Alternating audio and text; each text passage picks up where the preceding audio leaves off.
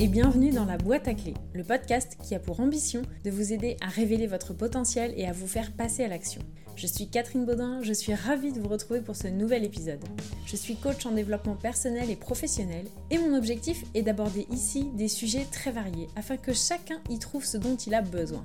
Pour cela, je donne la parole à des personnes qui ont des histoires de vie inspirantes à nous raconter et qui nous expliquent en première partie d'épisode leur parcours, leur état d'esprit, leur réussite et leurs enseignements. Et enfin, dans une deuxième partie, je partage avec vous des outils et astuces pratiques en lien avec le thème de l'interview pour que vous puissiez mettre en application les choses dont vous avez besoin dans vos propres vies. Si vous aimez ce podcast et que vous souhaitez le soutenir, la meilleure façon de le faire est de vous abonner sur votre plateforme préférée, de le partager autour de vous et de lui mettre une note 5 étoiles ou un avis. Et vous pouvez également me faire vos commentaires et vos feedbacks. Pour l'épisode d'aujourd'hui, je vous emmène voyager. Voyager au travers de la planète, mais peut-être aussi voyager à l'intérieur de vous-même. Pour cela, je suis allée à la rencontre de Julie Le Demey. Julie est aujourd'hui professeure de yoga et pour en arriver là, elle a parcouru quelques dizaines de milliers de kilomètres en quête de sens pour sa vie. Dans cette interview, elle nous parle de ses différents voyages et de ses différents apprentissages et dans l'épisode 2, qui sera diffusé la semaine prochaine, Julie nous parlera de sa reconversion professionnelle mais aussi de la philosophie du yoga. Mais je ne vous en dis pas plus et vous laisse donc en compagnie de Julie le 2 mai. Bonjour Julie. Salut Catherine. Tu vas bien? Oui, ça va. Je te remercie. Je suis vraiment très très ravie de t'accueillir sur le podcast. Je te remercie. Euh, c'est vraiment un honneur pour moi de t'avoir. En plus, tu as fait un peu, de chemin pour venir jusqu'ici. Pas beaucoup. Parce que tu viens des Ardennes. Oui. Hein, c'est ça? Habituellement, j'aime bien demander à mes invités de se présenter pour commencer. Mais là, si tu veux bien, j'aimerais bien le faire et te présenter. Je te laisserai la parole après pour compléter ou, rectifier si je dis des grosses bêtises. Avec plaisir. Tu es d'accord Avec plaisir. Donc, euh, tu as 33 ans. 34. 34 Ça commence bien. Donc, tu as 34 ans. Oui. Tu viens des Ardennes. Et aujourd'hui, tu es professeur de yoga. C'est ça. De Hatha Yoga. Et avant cela, tu as un parcours vraiment euh, riche et varié, je Mhm. dirais. À l'origine, tu, euh, en termes de formation, tu as une licence de langue étrangère appliquée au commerce et aux affaires. Et après cette licence, tu as occupé différentes, euh, différents postes, différentes fonctions. Notamment, alors je vais essayer de les, les énumérer dans l'ordre chronologique ou pas, on va voir. Mais voilà, tu as occupé différentes fonctions, alors de vendeuse, euh, d'hôtesse d'accueil, d'assistante commerciale export. Toujours pas de bêtises pour l'instant, tu es OK avec ça Oui. Coordinatrice de réseau dans une association, Mhm. Euh, manager de réception dans un hôtel. Mhm. Et le dernier en date, me semble-t-il, si je ne me trompe pas, avant d'être professeur de yoga, tu as été assistante de direction trilingue. Oui, c'est ça. C'est ça Oui. Ok. Alors, énoncé comme ça, euh, en fait, on a l'impression que je viens euh, tout banalement de lire ton CV. Mhm. Et je sais que toi, tu as une toute autre euh, façon de raconter ton parcours qui est quand même beaucoup plus inspirante que ce que moi, je viens de, ce que je viens de faire. Et en fait, je crois que très tôt, tu as, tu as voyagé. Et tes voyages ont toujours été pour toi une quête de sens, euh, en tout cas pour toi, quête de sens par rapport à ta vie. Mhm. Est-ce que tu veux bien nous en parler, nous raconter tes voyages? Avec plaisir. Avec grand plaisir, bien sûr. D'abord, je tiens juste à ajouter quelque chose, c'est que pour pouvoir avoir cette introduction, je t'ai envoyé quelques CV, Mhm. dont le dernier en date qui était pour trouver un job euh, justement dans tout ce qui est administratif. Et on m'avait dit que si je mettais trop de diplômes, je ne serais pas embauchée. Donc il manque le master. J'ai un master de commerce international euh, spécialisé dans l'échange avec les pays émergents. Enfin voilà, c'est très pompeux, ben, c'était très intéressant, soit dit en passant. Mais voilà, on m'avait demandé de le retirer, donc euh, c'est ce que j'ai fait. Et au final, euh, quand j'ai passé les entretiens, on m'a dit mais c'est inadmissible de retirer ces diplômes de son CV. Bien sûr. Donc euh, voilà, je, je le dis au passage au cas où euh, certaines personnes auraient été recommandées de retirer certaines choses de leur CV. Faut pas, soyez honnête. Il faut être honnête mais- et surtout accepter et, Bien assumer. entendu, bien entendu. C'est Tellement. de sacrifices de faire des études, que ce soit pour soi ou même pour la famille qui soutient derrière, que au final, euh, il faut être fier d'avoir fait ces études-là. Il faut pas les cacher euh, en, en pensant que les personnes ne vont pas accepter ou vont se dire oh cette Mhm. personne est trop diplômée. Voilà. Je t'avoue que ça me paraît quand même encore un peu improbable d'entendre ce genre de Ouais. discours aujourd'hui. Moi qui ai euh, très longtemps travaillé dans le domaine des ressources humaines et qui Mm. suis encore aujourd'hui amenée à accompagner des gens euh, au travers de leur quête professionnelle, de leur orientation. Et ça me paraît juste improbable Mm. de tenir ce genre de, de discours. Ouais, on me l'a dit plusieurs fois en plus. Et des personnes qui s'occupent de placer des gens ou d'aider des gens à trouver du travail. Mm. Donc c'est même, enfin, ce sont les personnes qui ont tenté les enfin qui ont, qui étaient responsables du recrutement, Mm. qui m'ont dit inadmissible de retirer des diplômes. Par contre, les personnes qui sont en charge d'aider les personnes à trouver un travail, elles, euh, dans différents organismes, elles disent qu'il faut retirer les diplômes. Donc Bon. petit aparté. Merci pour cette Avec précision. plaisir. Alors, donc effectivement, euh, effectivement, pour vous faire voyager, ça va être euh, assez simple parce que c'est, ça a été très riche. C'est vrai que quand je fais le, si je devais faire une frise chronologique, et d'ailleurs je me suis déjà dit, je devrais tenter de faire une frise chronologique et de mettre les endroits où je suis allée et Mhm. ce qui m'est arrivé. Parce que effectivement, de- donc j'ai 34 ans aujourd'hui et je- j'ai voyagé ou je suis précis Mhm. depuis que j'ai 20 ans. Donc ça fait 14 ans aujourd'hui que j'entreprends des voyages longs, seule. Ça, Long et loin? Long et loin et seul. dans le but, dans des buts précis en fait. C'est vraiment des voyages à, à but, euh, enfin, avec un, une- Un objectif. Un objectif- un réel objectif bien derrière. au-delà de, de, de visiter. voilà, euh, de visiter un pays, un pays. euh, de Ça en fait partie. Complètement. bien sûr, mais c'est pas juste du tourisme, on non, va dire. bah voilà, c'est tout à fait Même ça. si le tourisme est très bien. hein, Ah mais- bien sûr. Et d'ailleurs, je... c'est marrant parce qu'aujourd'hui, je ne conçois pas du tout le tourisme comme, euh, comme une personne lambda. Et quand je voyage, je suis très frustrée de mes voyages à l'étranger parce que j'ai cette sensation de survoler les pays et de pas les vivre en fait. Comme j'ai pu le faire euh, quand Mm. je voyageais. euh, Mm. voilà. Donc mon pre- tout premier réel voyage seul, Mhm. entrepris par moi-même et sous de mon propre chef, c'était euh, en Espagne.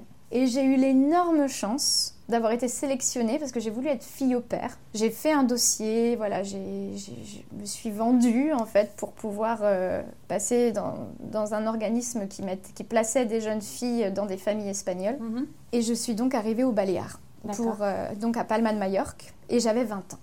Là, c'était dans le... Donc là, au niveau de tes études, en J'étais en deuxième année de licence. Je passais en troisième année et je m'étais dit, avec un niveau aussi médiocre d'espagnol, impossible que je fasse la troisième année de licence. Et j'avais dit, non, c'est pas possible. Il faut absolument que j'améliore mon espagnol. Mon anglais était très bon parce que bah voilà, j'avais mes études avaient fait que j'avais un très bon niveau d'anglais. Par contre, mon niveau d'espagnol était vraiment euh, scolaire. D'accord. Et je m'étais dit, je peux pas continuer comme ça. Je peux pas aller en licence 3 sans être passé euh, par la case Espagne. D'autant plus que mon diplôme, c'est bien langue étrangère appliquée. Mhm. Et j'avais des lacunes en espagnol. Donc je m'étais dit, bah, le meilleur moyen, c'est d'aller vivre dans le pays. Et n'y avait pas Internet, enfin si, il y avait Internet, mais il y avait beaucoup moins de choses lisibles sur Internet euh, Mhm, et consultables sur Internet par rapport à aujourd'hui. Donc voilà, je suis allée en bibliothèque, euh, je suis allée euh, dans différents organismes et endroits pour voir un petit peu où je pouvais, euh, où je pouvais faire justement de fille au père. Et j'ai trouvé un organisme dont je ne me souviens absolument plus le nom, de toute façon peu importe. Et j'ai fait tout en disant voilà, je veux. Oh bah tiens, j'irai à Madrid. Pense à Madrid. Et on m'appelle, je me souviendrai toujours, on m'appelle, j'étais euh, aux rues euh, à l'université. Et la dame, désolée au téléphone, me dit Je sais que vous avez demandé Madrid, je suis vraiment désolée, mais c'est au Baléares. on vous a trouvé quelqu'un au Baléares. Et là, je lui dis Oh zut Effectivement, euh, ben, c'est pas grave. Je pense que je vais accepter. Ah, vous êtes sûr, vous voulez pas, vous voulez pas prendre le temps de la réflexion? Je dis non. Inutile. Inutile, je pense que ça va aller, j'y vais. Je vais au Baléares. Je... Donc j'ai eu une- là déjà une réelle chance, c'est de Mm. pouvoir aller euh, ben, sur les îles des Baléares, euh, à Palma de Majorque. Et je suis arrivée euh, le 15 juin de l'année 2005. J'avais 20 ans pile. Et je suis arrivée là-bas et donc je parlais peu espagnol, ou en tout cas je savais le lire, je le comprenais, mais pour le parler c'était c'était Mhm. difficile. Et voilà ma première expérience de trois mois à l'étranger où j'ai vraiment vécu dans une famille des Baléares, où je me suis occupée d'un petit garçon qui s'appelle Tony et qui avait deux ans à l'époque, euh, qui est beaucoup plus âgé aujourd'hui, qui atteint presque la majorité. et du coup, euh, du coup là j'ai réellement appris l'espagnol. Donc là, pour le coup, tu nous disais tout à l'heure en introduction que pour chacun de tes voyages, il y avait un objectif. Ouais. Là, l'objectif, c'était clairement de perfectionner ton espagnol. Complètement. Et j'en suis tombée amoureuse. Je suis tombée amoureuse de la langue espagnole qui me suit maintenant aujourd'hui dans depuis ce voyage-là. Mhm. L'espagnol me suit dans toute ma vie en fait. D'accord. Et dès que je parle espagnol, dès que j'entends parler espagnol, j'ai des frissons, Mhm. j'ai voilà. tu te Ah oui. revois, tu ressens les Ouais, sensations des vraiment, Baléares. vraiment. Les des Baléares et puis des autres voyages du coup que je vais évoquer Après. par la suite. Donc voilà, ça c'était le premier voyage. Et puis après, j'ai dû faire un stage euh, pour la fac, parce qu'en licence 3, on avait un stage obligatoire. Et là, je me suis dit, bon, j'ai perfectionné mon niveau d'espagnol, euh, il faut que je continue, mais cette fois en anglais. Donc j'ai décidé de faire un stage en Angleterre. Bon là, c'était un but vraiment purement euh, étudiant. Ouais, c'était pour valider ton diplôme. Voilà, c'est ça. Donc c'est pas c'est pas un moment que j'évoquerai particulièrement parce que voilà, il n'a pas été non plus. c'est pas un souvenir que je garde avec un, un, réel but et bon, il m'a servi parce que toute expérience sert. Il n'a pas été très négatif non plus. Il l'a été un petit peu, mais voilà. Chaque expérience est bonne à prendre et on sort toujours quelque chose de positif du mhm. négatif. Donc voilà. Mais il ne m'a pas marqué profondément. C'est pas un voyage qui m'a marqué beaucoup. Par contre, par la suite, à la suite de ce voyage, j'ai décidé l'année d'après, donc j'étais en master 1 à mhm. Dijon, j'ai décidé l'année d'après de euh, faire mon stage de Master 1 à Barcelone. Et là, de nouveau, euh, de nouveau un, moment extraordinaire, euh, des personnes extraordinaires. Alors un taf très difficile. J'ai dû vraiment travailler comme une, comme une personne embauchée normale, mhm, mhm. avec des heures même voire des heures supplémentaires, mhm. à un tarif au ras des pâquerettes, parce qu'on prenait les stagiaires pour justement pallier au manque de personnel. Et j'avais aussi mon mémoire à faire de l'autre côté. Donc là, euh, là, ça a été très compliqué. Mais c'est un, un, un, voyage qui m'a aussi marqué au fer rouge parce que à la presque toute fin de ce moment-là, j'ai presque décidé d'abandonner les études et d'abandonner le master. Qu'est-ce qui, qui s'est passé à ce moment-là pour que tu en arrives là? En fait, le mémoire a été un accouchement, réellement. Ça, ça, a duré autant de temps qu'un accouchement. Mhm. C'était en langue espagnole. C'était sur un sujet pas funky du tout, parce mhm. que c'était sur la nécessité d'agrandir le port de Barcelone. Donc voilà, c'était très dur. Avec... Et puis bon, quand je me mets, quand je me mets un objectif, en général, bon, c'est toujours plus plus. Mhm. Donc là, j'avais, vraiment tapé haut, j'avais essayé de taper très loin, toujours pas Internet à l'époque, ou en tout cas pas beaucoup. Donc mhm. euh, bibliothèque, et puis les livres, et puis lire un petit peu toutes les revues euh, techniques, commerciales du port de Barcelone. Parce que ce que j'ai pas évoqué, c'est quand même que j'étais chez un transitaire, donc une personne qui est une entreprise qui est sur le port et qui s'occupe de louer des emplacements de containers dans des énormes bateaux. D'accord. Donc voilà, c'était ça mon job, c'était de, de, placer des containers sur des bateaux en vue de transporter de la marchandise. D'accord. D'où aussi le mémoire euh, qui était sur la nécessité d'agrandir le port de mhm. Barcelone. Donc voilà, du coup, j'ai commencé à me dire, mais c'est pas possible. Ce travail me prenait énormément de temps. Mhm. En tant qu'étudiante, j'avais pas beaucoup d'argent. J'avais pas de loisirs. Pourtant, j'étais à Barcelone, donc une ville superbe. J'avais aucun temps pour moi et en fait, c'était comme si j'avais un cadeau devant moi que je ne pouvais pas ouvrir. Mhm. Très frustrée. Euh, et du coup, je, à un moment donné, j'ai dit non, c'est pas possible, je, je, vais péter un plomb. Enfin, je, je veux plus, je veux arrêter. je veux pas. Puis en fait, j'ai eu mon père au téléphone ce enfin ce jour-là. Je lui ai dit écoute, euh, je crois que je veux arrêter. D'ailleurs, le téléphone, c'était pas encore gratuit ou international, on n'avait pas WhatsApp, donc j'avais une petite carte avec 125 numéros où je devais composer et puis euh, ça grésillait au bout de la ligne. On a l'impression qu'on est en 1920, mais non, c'était en 2000 et quelques. Et, euh, et en fait, il m'a dit bah tu fais ce que tu veux, fais comme tu le sens. Voilà, c'est toi qui choisis, c'est toi qui vois, t'es maître de, de, ce que tu veux faire. Il dit effectivement, moi je pense que ce serait peut-être dommage d'en arriver là, mhm. de tout laisser tomber aujourd'hui, mais si c'est ton choix, dis voilà, c'est toi qui sais. Waouh. Ouais, ouais, ouais. Et du coup, j'en suis arrivée à me tatouer ce jour-là pour me rappeler, euh, me rappeler de cette conversation. Hmm.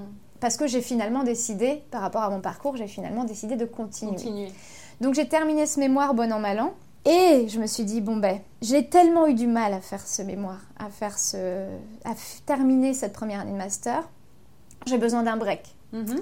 Et quand je prends un break, je le prends pas de façon, euh, voilà. Sur un week-end. Sur un week-end, non, non, non. dis, je prends un break d'un an. J'arrête les études, euh, voilà, je pars en Irlande. D'accord. Pourquoi le choix de Alors le choix d'Irlande, ben, parce que j'avais fait l'Espagne, j'avais fait l'Angleterre, j'avais fait de nouveau l'Espagne, donc là j'ai dit, ben c'est un pays anglophone. Bien sûr. Irlande du Nord, Belfast. Me voilà arrivée dans un super lycée avec des super élèves et donc j'enseignais le français à des lycéens. D'accord. En tant qu'assistante de français. Là, ça a été une superbe année. Vraiment. Alors là, c'était quoi ton objectif de L'objectif, c'était de prendre du recul avec les études, d'améliorer mon niveau d'anglais et de me dire, je prends un an, mais de façon utile. Mhm. Donc, je travaille, j'apprends une nouvelle culture, j'approfondis la langue anglaise, et je vois du pays. D'accord. Je suis encore jeune et tout ça. Bon, ça m'a coûté une relation, ce voyage en Irlande. mais bon, c'est tout. Je, voilà, c'est que ça devait se... C'est que ça devait être comme ça. C'est que ça devait être comme ça. Du coup, je suis arrivée en Irlande et auberge espagnole parce que je vivais dans une maison, on était sept. J'étais la seule française. Mhm. Il y avait quatre Irlandais, deux frères, un autre garçon et une fille, et un Polonais. Et là, ça a été, euh, ça a été farandole. j'ai vraiment redécouvert une vie et j'ai surtout réappris à aimer la vie étudiante. Parce qu'ils étaient étudiants en fait. Mhm. Et du coup, je me suis dit, mais non, la vie étudiante, c'est pas que le master, c'est pas que galérer euh, à faire un mémoire, c'est pas que galérer à trouver un stage. S'il y a aussi quelque chose derrière cette vie mhm. étudiante-là. Il y a une légèreté Oui, oui, oui. Il y a des soirées étudiantes. Il y a un lien social. Mhm qui perdure aujourd'hui. J'ai encore, j'ai encore contacté mon ancien colloque d'Irlande ce matin. On a encore euh, rigolé, voilà. Et on se contacte encore régulièrement. C'est juste formidable. Mm. Et donc, euh, cette année d'Irlande donc, m'a appris aussi à enseigner, mm-hmm. parce que j'ai enseigné le français. Donc, j'ai appris une technique pédagogique, en fait, d'enseignement, de comment comment appréhender pardon, un élève, comment lui enseigner quelque chose. C'est très mm. difficile la transmission de savoir finalement. Surtout quand on l'apprend, quand on, on dit bah voilà, vous avez telle classe, telle classe, telle classe, maintenant vous devez faire un cours mm. en lien avec. Voilà, c'est. C'est pas inné, il mm-hmm. faut le faire et puis il faut bien le faire aussi mm-hmm. parce que notre responsabilité à nous, c'est qu'ils sachent parler un minimum français à la fin de l'année. Donc c'est quand même. Euh, voilà. Et euh, j'ai aussi découvert qu'on pouvait faire du commerce autrement. Parce qu'il y a quelque chose qui s'est passé dans mon master aussi qu'on n'a pas évoqué jusqu'à maintenant, c'est que le commerce en tant que tel, j'y suis allée parce que j'étais bonne élève, parce que je réussissais, parce que j'avais des bonnes, des bonnes notes partout, et on m'a dit, fais du général. Mhm. Donc le général égale commerce. commerce. Tu feras des langues aussi parce que voilà, ça peut aider euh, dans le commerce international. Il y aura du débouché, il y aura des ouvertures parce qu'il faut savoir que moi je voulais pas faire ça. Et le commerce, moi, j'étais humainement pas prête à faire du commerce parce qu'on nous expliquait qu'il fallait écraser des mhm. fournisseurs, exploiter, exploiter des fournisseurs et écraser des clients. Mhm. Donc je me suis dit non. Je... C'est pour ça aussi que j'ai eu un moment donné où je me suis dit... Pendant ton master. Voilà, je me suis dit ça ne me correspond pas. pas moi, en fait. Voilà, c'est pas moi du tout. C'est pas moi. Le commerce, c'est pas moi. Et au final, euh, pendant cette année-là où j'avais euh, pas de mémoire, pas de devoir, pas de livre imposé, où je vraiment je vivais ma vie pour moi, que qu'on retrouve en fait quand on est adolescent, euh, adolescent quand on est étudiant et qu'on retrouve ça c'est magique. Mhm. Quand on a passé des années d'études euh, à ne pas voir le jour, à pas voir ses amis, à, faire des allers-retours le week-end pour rentrer chez ses mhm. parents et, tout faire vraiment, ouais, voilà, tout ça, ça devient juste insupportable. On a les épaules pour quand on est étudiant. Aujourd'hui, je pense, enfin, je l'ai refait, mais sur une courte période. Mais à l'époque, voilà, on est, on est vraiment vaillant quand mhm. on est étudiant.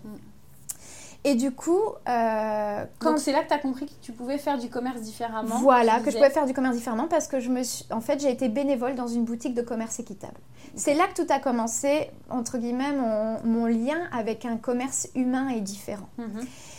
Parce que euh, je suis passée à cette boutique qui s'appelle Oxfam et qui là-bas ils sont beaucoup plus développés que nous à ce niveau-là. Mhm. Ils ont une euh, ils ont une sensibilité d'aide euh, bah, ils, font beaucoup, ils ont beaucoup de programmes de charité, tout ça. Ils donnent beaucoup. Il y a toujours une boîte où on peut donner sa monnaie pour euh, un organisme, pour une association de charité. Et donc, du coup, ils ont beaucoup de magasins comme ça. Et mhm. moi, ce que j'ai aimé, c'est le côté moderne du commerce équitable. Nous, ici en France, on avait plutôt tendance à croiser des magasins type Artisans du Monde qui, sont, qui étaient plutôt, je dis étaient parce que aujourd'hui c'est plus le cas, mais qui étaient beaucoup, beaucoup ethniques. Mhm. Et là, on avait vraiment du produit de tous les jours et, des choses très contemporaines, très belles.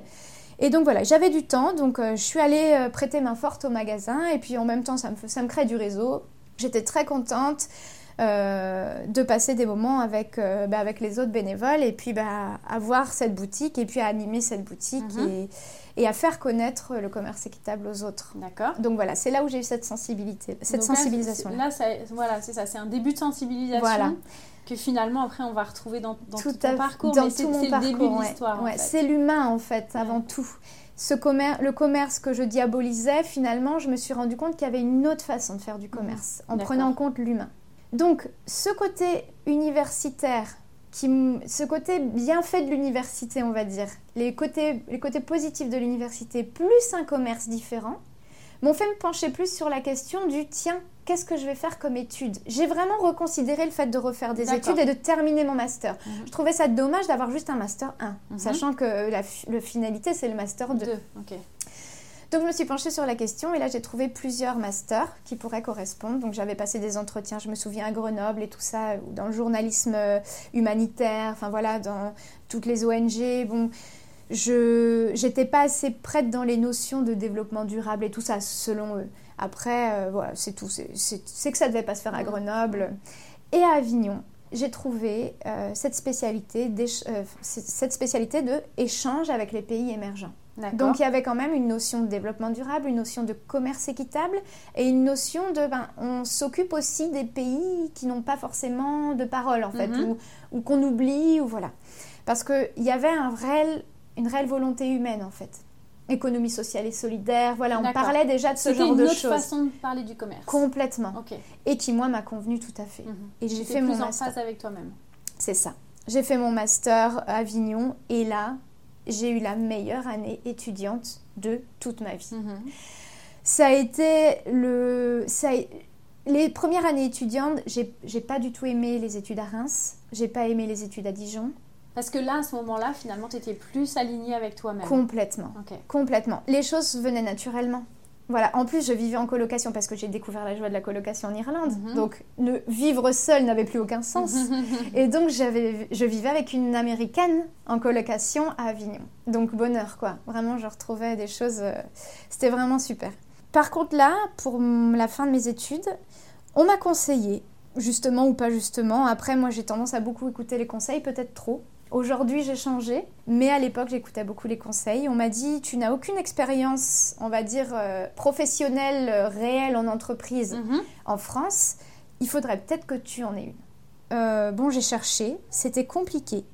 Et puis un jour, je tombe sur cette annonce d'association qui recherche un coordinateur. C'était des associations, c'était des entreprises du commerce équitable. Mhm. Donc elle faisait des, elle faisait tout du vêtement, c'était des textiles euh, éco-conçus ou à dimension équitable. Enfin vraiment, il y avait toute une dimension euh, de développement durable derrière. Donc prise en compte de l'humain, prise en compte des ressources naturelles et prise en compte de tout ce qui est social autour. Mhm. Donc il y avait une dimension qui moi me plaisait beaucoup. Et quand je suis allée passer cet entretien, j'ai matché directement avec les deux personnes qui m'ont appelé quand j'étais dans le train retour en disant écoutez, le poste est pour vous. Donc, euh, alors là, c'était la fête parce que bon, quand on descend, je, viens, je venais d'Avignon, j'avais pris le train pour redescendre sur la journée en fait. Donc, quand on est étudiant, en plus très stressé, Paris, voilà, on se dit. Et finalement, j'ai eu le poste. Donc, euh, ça a été ma première expérience en France.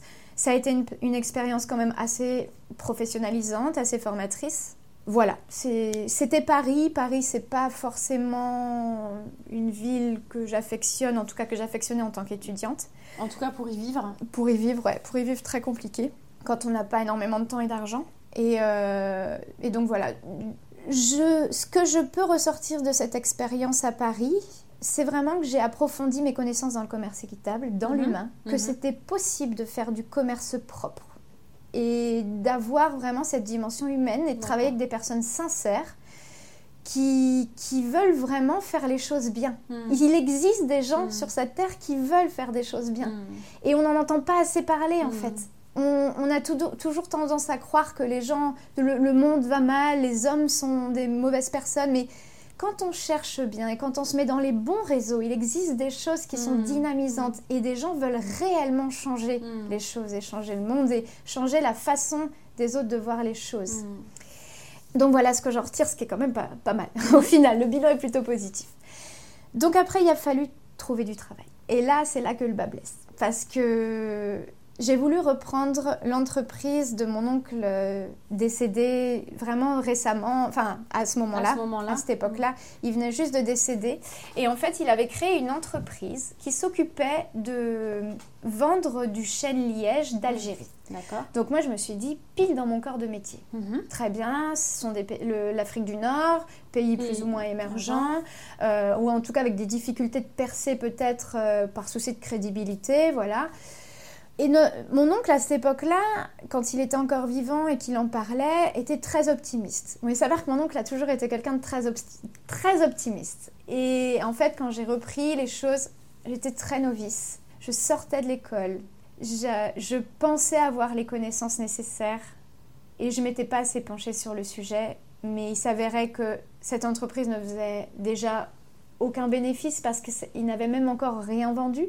D'accord. Euh, il n'y avait pas Elle un était toute récente alors cette entreprise Ouais, c'était une entreprise association en plus. C'était, en fait, il avait créé une sorte d'association, mais je, je, je, je, pense que mon cerveau a occulté beaucoup de détails. Euh, parce que voilà, c'est pas une c'est pas une époque de ma vie euh, très positive, même si ça a été aussi très formateur, parce que tout est tout finalement, toute expérience est formatrice.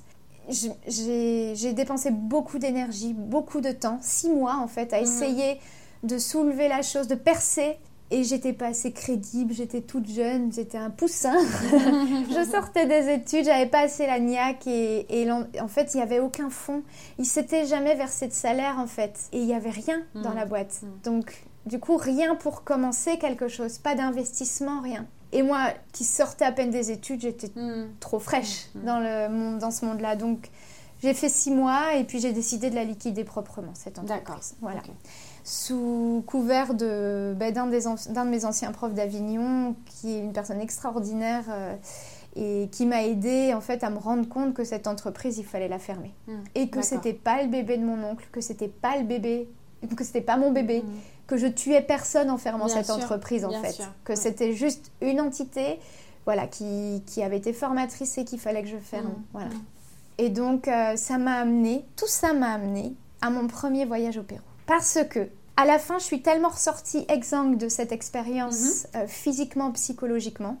J'ai dit, je retrouve un travail pour me renflouer un petit peu financièrement. Donc, j'ai une amie qui m'a aidé à rentrer dans là où elle travaillait, chez euh, un opticien. Et donc, j'étais assistante là-bas. Euh, je mhm. faisais l'accueil réparais deux trois lunettes et puis je mmh. vendais deux trois lunettes. Mmh. Et pendant six mois, j'ai été hôtesse d'accueil chez cet opticien. Ça m'a permis d'économiser. J'étais encore chez mes parents. Et j'ai aussi suivi pendant cinq mois, une fois par mois, avec toujours ce même prof d'Avignon qui m'a pris un petit peu sous son aile et qui m'a dit non mais t'inquiète pas, cinq séminaires de développement personnel. D'accord. Et ça m'a permis vraiment de finalement de de reconsidérer les choses, de considérer les choses d'une autre façon. De t'éveiller différemment. Complètement. Donc effectivement, de faire le listing des choses négatives qui m'étaient arrivées et de les, transformer en positif, mhm. parce qu'on trouve toujours quelque chose de positif à ces expériences négatives. Et aussi de me dire que ce qui m'arrivait n'était pas par hasard. Tout ce qui m'était arrivé jusqu'à maintenant ne m'était pas arrivé par hasard et m'avait permis de me construire au final, euh, de construire la personne que j'étais mhm et puis bah, de, de, faire ma vie et de, de, faire mes choix en fonction de tout ça, riche de, cette, de toutes ces expériences. Et du coup, je me suis dit, par rapport à ces séminaires, alors je ne sais plus comment c'est venu, mais je me suis dit, il faut que je parte. La réponse est ailleurs. Voilà, je pense que... La, réponse à quoi, finalement? La réponse à qui je suis et ce que je veux être. D'accord. Voilà. Parce que professionnellement, voilà, j'étais plus capable de prendre une décision. Mhm. Je me sentais plus capable de rien aussi parce que cet échec euh, cette situation que tu vivais comme un échec Oui, voilà, c'est ça. Cette situation que je vivais comme un échec à l'époque, je m'en étais pas sortie encore. Mhm. C'était très récent. Et je me disais, mais je peux pas ranquer sur autre chose. Mhm. Enfin, je, je suis pas capable. Là, j'ai échoué. Je suis pas capable de faire autre chose. Donc, il faut que je prenne des décisions. Il faut que je rebondisse. Et là, ça a été, ben, je vais voyager. Je vais partir, je vais entreprendre un voyage. C'est vraiment quelque chose que tu as ressenti au plus profond de toi, de te dire, là, j'ai besoin de, de, réfléchir sur qui je suis mm. et qu'est-ce que je vais faire professionnellement. Et la réponse, elle n'est pas ici. Voilà. Il faut que j'aille la chercher Voilà, c'est ça. ça. ça. se discutait pas, en fait, c'était au fond Complètement. Vraiment, hein. Et j'avais dit Amérique latine. Amérique latine, c'est là où je veux aller, c'est là où je dois aller. Ok. Bon, d'accord. Mes parents, quand je leur ai dit ça la première fois, ils ont dû se dire. Oui, d'accord, et tu comptes partir comment et avec qui? Ben, toute seule. Mais quelque part, ça ne les étonnait même pas, mm. étant donné tout le parcours avant que j'avais. Voilà, je, je leur ai jamais quelque part demandé leur avis. Mm. Est-ce que je pars, est-ce que je pars pas? C'était bon, ben, oh ben tiens, l'année prochaine, je serai en Irlande. Oh ben tiens, l'année prochaine, je pars à Barcelone. Oh ben tiens, voilà. Ils savaient. et donc, du coup, et je pense qu'ils me faisaient confiance. Et en fait, euh, donc, l'Amérique latine, et puis un jour, le Pérou. Pareil, de façon très, très intestinale, très viscérale, très dans le ventre.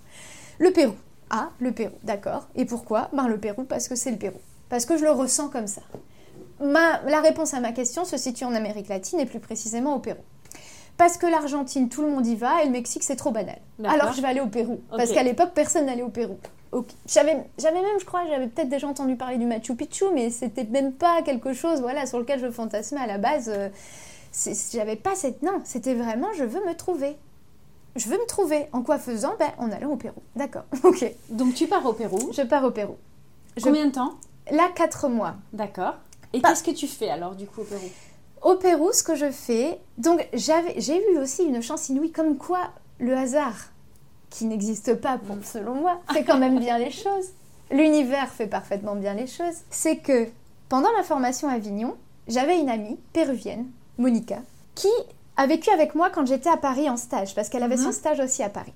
Elle était censée rester à Paris, travailler à Paris. Problème de visa, elle a dû rentrer au Pérou. Et c'était à ce moment-là. Donc j'ai eu la chance de pouvoir rester dans sa famille au Mhm. Pérou pendant euh, un mois. Et je, je tournais en rond. Parce qu'en fait, le problème d'ins- d'insécurité au Pérou est quand même très grand. Mhm. Bon, en tout cas, à cette époque-là. Aujourd'hui, je peux pas. Ça fait cinq ans que j'y suis pas allée. Donc, je peux pas dire aujourd'hui, je ne sais en pas. tout cas à cette époque-là. Mais à cette époque-là, oui. Euh, surtout dans le quartier euh, où, où la famille vivait, c'était pas très sécure. Je sortais toujours avec le grand frère. Enfin voilà, c'était. Je me sentais pas du tout à l'aise. En plus, j'avais vraiment la sensation de squatter. Mhm. Donc euh, bon, c'est pas. Je cherchais du travail. J'avais quand même euh, été suivre un, un petit peu les gens du- d'un d'un- d'un arrondissement très pauvre. J'avais suivi l'ingénieur euh, de la mairie de l'arrondissement très pauvre pour qu'il me montre un petit peu l'évolution qu'ils apportaient pour améliorer le quotidien des personnes qui habitaient dans les Mhm. bidonvilles et tout ça. Enfin, c'était hyper intéressant. J'avais quand même passé toute une semaine avec lui. Et un jour, la copine me dit Bon, c'est le nouvel an, viens, on va faire la fête dans le nord du Pérou. Et moi, ok. Je dis D'accord, donc on prend le bus. 24 heures de bus. Parce que pour aller au Pérou, hein, quand on n'a pas trop les moyens, c'est 24 heures de bus quand on fait du, un trajet de Lima au nord du Pérou. Et là, elle me dit écoute, si jamais tu veux travailler et rester dans le nord du Pérou, c'est possible. Parce qu'il s'avère que dans les auberges de jeunesse, dans les hostels qu'il y a là-bas, contre travail, tu as le gîte et le couvert. D'accord. Et là, je me dis, ben banco. Je vais aller en voir plusieurs, et puis je vais voir. Et puis un jour, on va se balader, on était en bord de mer, et puis elle me dit, bah tiens, là, si tu veux, juste derrière, tu as un hostel, tu peux toujours aller demander. Bon, bah ok, j'y vais. Et là, j'y vais, et je rentre, et euh, je croise le manager, qui devait pas être là, puis qui était là, toujours pas le hasard, hein, et qui me dit, bah, bah, volontiers, viens avec plaisir, quand tu veux, tu peux commencer aujourd'hui, tout de suite, maintenant. Now. Et là, je dis, bah, je- bon, d'accord. je suis pas prête. Mais bon, d'accord. Et donc, il du coup, il m'avait dit barman. Donc, parfait. Je vais, euh, je vais derrière le bar et là, euh, une personne m'explique comment faire deux, trois cocktails. J'avais jamais fait de cocktail de ma vie. J'avais jamais été derrière un bar de ma vie. Il me dit, bah vas-y, ok. Bon, ben moi, super. Tous les clients se sont retrouvés complètement bourrés. J'avais euh, confondu la dose de, de soft avec la dose d'alcool. Ils ont pas compris. et puis, euh, et en fait, je me suis, mais juste plus. Mais ça a été quelque part, euh, c'est pas une révélation parce que je suis pas barman aujourd'hui, hein. c'est pas la révélation. Mais je, je sais pas, ce dynamisme de me sentir utile, de parler une langue étrangère, de croiser des gens pour la première fois de ma vie, mais pour la toute première fois, je croisais des gens qui me ressemblaient. Et ça, ça, ça a été quelque chose de formidable. Là, je suis, enfin, voilà, l'émotion monte parce que je crois que je l'ai jamais même évoqué comme ça, Mhm. mais aujourd'hui, je me rends compte en t'en Mhm. parlant, c'est que ce que je cherchais certainement, c'était des gens comme moi, Hmm, qui voyagent, qui cherchent des réponses dans leur voyage, D'accord. qui n'en trouvent pas, qui trouvent pas les réponses à leurs questions, Ouais. qui sont trop profondes en fait. Mais alors du coup, parce que là, à ce moment-là, ton objectif de départ, c'était justement répondre à cette question-là Mm. pour toi. Ouais. Donc là, effectivement, je comprends bien qu'à ce moment-là, tu te sentais bien Mm. parce que tu te sentais utile et Mm. tu te sentais avec des gens avec qui tu étais en phase. Oh, Mais est-ce que pour autant, ce ressenti-là, il t'a apporté les réponses à tes questions? De but en blanc, je ne sais pas. Peut-être qu'au fur et à mesure de la conversation, là, ça, peut-être que je- C'était peut-être un début de cheminement. complètement. C'était une, ouverture. C'était une ouverture. C'était quelque part, c'était m'autoriser à faire quelque chose que j'avais toujours voulu faire. Mm. C'était m'autoriser à moi-même me mettre, euh, me mettre à l'épreuve, alors que je l'avais déjà fait, mais c'était en Europe, c'était dans le sous couvert des études, voilà. Mm. Là, c'est un, c'est un voyage Tu pouvais juste être moi, toi, et faire ce que tu voulais. Complètement, au jour le jour. Sans que ce soit justifié par quoi que ce soit. À ton avis, qu'est-ce qui fait qu'aujourd'hui, on ne s'autorise pas ça? Parce qu'aujourd'hui, on doit répondre à des règles, on doit répondre à un timing, on, doit on est formaté aujourd'hui. Quand je suis en voyage, et là j'ai la réponse à ta question, ça y est, elle m'est venue, ce que j'ai trouvé pendant ces voyages-là, c'était me faire confiance et faire confiance à mon intuition. L'intuition qui me guide à chaque fois que je pars en voyage et que dès que je rentre, elle s'efface. J'ai cette image qui me vient sans cesse parce qu'elle a été flagrante au Pérou. C'est l'image des ailes. Je monte dans l'avion je commence à vouloir entreprendre un voyage, mes ailes, je, c'est bizarre, hein. j'ai l'impression d'avoir des moignons d'ailes qui, qui se déploient. Voilà. J'arrive, je pose le pied à l'étranger, mes ailes s'ouvrent. Et là, rien ne m'arrête. L'intuition est là. Tu te fais confiance. Je me fais complètement confiance.